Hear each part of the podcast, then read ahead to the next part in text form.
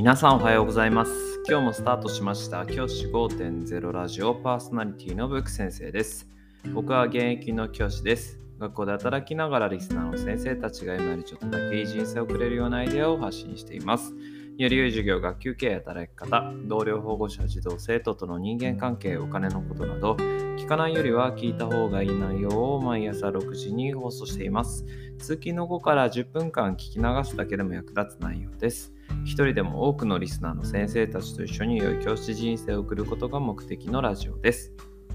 今回のテーマは、この時期の子供たちの特徴、ここ最近の子供たちの特徴という話をしたいと思います。この際ここ最近僕子供たちを見ていて感じるところがあってちょっとその話をしたいなと思います。これは僕の実感なのであのデータもまだ取れてない状態なのでなんかこう軽く聞いてもらえればと思うんですけど。最近子どもたちって学校に来ることへのこう義務感というかってあんまりないなって思ってる。っていう話なんですけど。学校に来ることへの義務感があんまりないんですよね子どもたち。どういうことかというと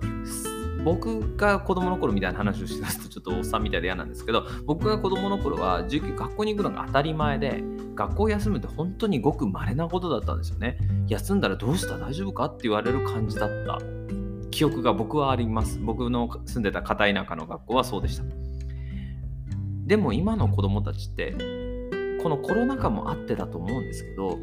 休むことへの抵抗感ってあんまないですよね。まあ、いろんな理由があると思います。もちろん、このさっき言ったコロナ禍っていうのもあると思います。コロナ禍で子どもたちが、まあ、あの安全をとって休むっていう子もたくさんいるので、そうなってくると、実は学校に来ること行かなくても別にね、浮かないというか、別に他の子も休んでるし、大丈夫だろうっていう感覚でいる子も多いと思うので、それがまずあると思います。そして、学校以外にも娯楽がたくさん出てきた。これもあると思います。やっぱり学校に来なくても、例えばオンラインゲームなんかは別に友達同士じゃなくてもできますよね。休んじゃうと、ほら、友達同士にやすやりづらいじゃないですか。なんでお前休んでんのにゲームはやってんの？って言われるの嫌だし、放課後そのまま一緒に遊びに行く、一緒にその友達の家で遊ぶみたいなことって結構するから、そういったことができなくなるっていうのがやっぱりあるのかなと。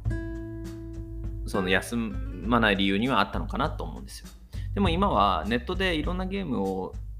いろんな世界中の人と一緒にできる環境が整ってしまっているのでじゃあそうなるとじゃあ子どもたち同士別に集まらなくていいよねっていうのが結構当たり前になってきていてその影響もあって子どもたちがこうなかなか学校に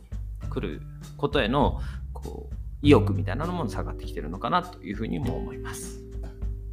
まあそれ以外にも多くたくさん理由があると思うんですけど僕の中で感じてるのはそこの2つがあるかなと思ってます。コロナ禍だっていうのと学校以外の娯楽が生まれてきていること。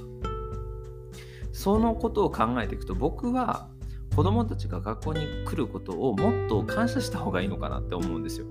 子供たちが学校に来てることを当たり前と思わずにああ今日も来てくれたっていう風なぐらいに思うといいのかなって思うんですね。そんな中子供たちに迎合するなみたいなこと言われるかもしれないんですけどでも実際問題子供たちが学校に来ることって別にあの強制じゃないし親は子供に教育を受けさせる義務はあるけど子供たちは学校に来る義務はないわけですからねそう考えるとやっぱりそこへの感謝っていうのは大事かなと思います。やっぱり子どもたちの質というか子どもの質って言い方は変かな。子どもたちの考え方っていうのも多様になってきている中でじゃあ本当に子どもたちを育てていこうと思った時にどういうことをしてあげたらいいのかっていうのは時代とともに変わってきてると思います。今の子どもたち本当にコロナ禍で本当にしんどい思いをしています。マスクを一日中しなきゃいけない。接触を避けろと言われる。密を避けろと言われる。遊んでる時体育の時もマスクをしろと言われる。いろいろな活動に制限がかかっている。修学旅行も行けない。旅行も行けない。そんな中で学校に来てくれている。そういうふうな気持ちの方が僕たちの関わり方も変わるのかなっていうふうに思います。傲慢になって来るの当たり前だなんていうふうな僕が子供の頃のような価値観を子供に押し付けるのはかわいそうそういうふうに思います子供たちは学校に来てくれてるんだなっていうふうな思いでいることも大事ですしもっと大事なことはそういう気持ちでいてなおかつ子供たちが楽しくなるような学校に来て楽しかったなって思えるような活動を何個作れるかっていうことも考える必要があると思います。ぜひ先生方のマインドセットをですね考え方を子どもたちが学校に来るのは当たり前から子どもたちが学校に来てくれてる今日も来てくれてありがとうっていう気持ちに変えると関わり方も変わっていくのかなというふうに思います。今日はここ最近の子どもたちの特徴についてお話をしました。じゃあ今日はこの辺で起立冷却席。さようならまた明日。